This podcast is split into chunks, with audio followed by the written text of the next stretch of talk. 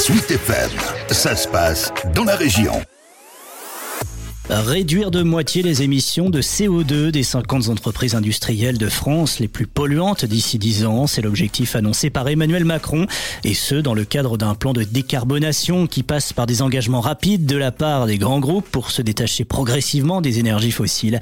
Une feuille de route répétée mercredi dernier par le ministre de la Transition écologique et de la cohésion des territoires, Christophe Béchu, en déplacement près de Rouen à Grand Couronne. Chaque société doit faire sa feuille de route dans les 6 mois. Les 50 ont été reçues hier à l'Elysée, elles vont devoir, une par une, nous dire je suis là, je vais là. Et cette validation, non seulement elle se fera de manière transparente entre l'État et les entreprises, mais le président de la République a annoncé hier qu'il y aurait la carte la présentation des engagements et la présentation des résultats pour montrer que on est dans ce chemin de lutte contre le dérèglement climatique. On doit accélérer parce que la situation elle est dramatique et donc si on ne double pas le rythme de baisse de nos émissions, on n'y arrivera pas. Et que l'industrie qui représente 20% des émissions s'engage, c'est crucial c'est absolument stratégique. Et à l'occasion de ce déplacement dans la région, le ministre a visité l'entreprise Cepol à Grand Couronne, engagée depuis plusieurs années dans cette stratégie de décarbonation, notamment à travers son activité de transformation de graines en biocarburant. Christophe Bonnoir, le directeur général de Cepol. Pourquoi est-ce qu'on est allé loin?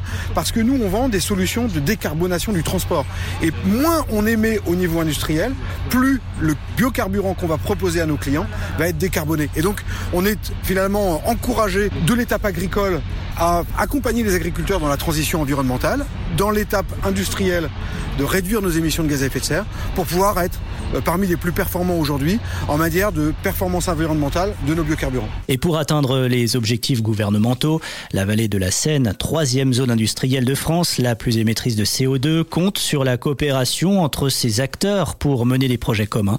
Régis Sadi, président de l'Union pour la synergie industrielle et le développement économique, boucle de Rouen. Les trois plateformes industrielles de Rouen, de Port-Jérôme et du Havre se sont associées à Aropa pour faire un projet commun dans lequel il y a effectivement euh, ce projet Eco 2 qui regroupe les cinq grands industriels que sont euh, Borealis, Exxon, Air Liquide, Total et Yara qui avaient déjà un projet spécifique engagé pour capter et transporter le CO2 pour le renvoyer en mer du Nord. Des projets qui pourraient se concrétiser à partir de 2027, trop loin pour Christophe Béchu qui attend des mesures concrètes d'ici là pour réduire les émissions.